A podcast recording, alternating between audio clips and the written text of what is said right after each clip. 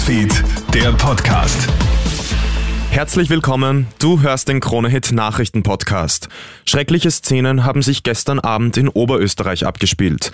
Laut Kronebericht ist in Vöcklerbruck ein sechs Monate altes Baby am ganzen Körper mit heißem Wasser verbrüht worden. Das Rote Kreuz hat den kleinen Jungen sofort ins Spital gebracht.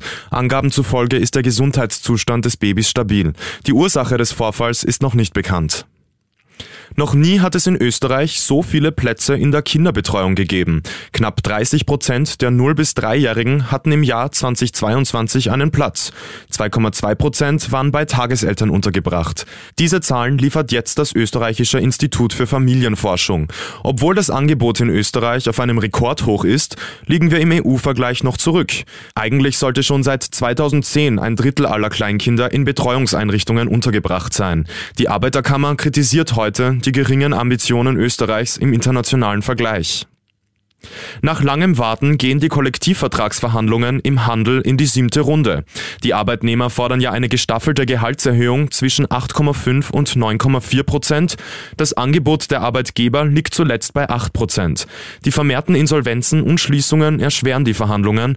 Rainer Will vom Handelsverband. Wir schätzen unsere Mitarbeiterinnen und Mitarbeiter sehr. Wir wollen ihnen Inflationsausgleich bieten, aber wir müssen natürlich das große Ganze im Auge haben, dass Insolvenzen und Schließungen am laufenden Band geschehen. Daher wäre ein zu hoher Abschluss ein Pyrrhussieg, der nur kurz währt.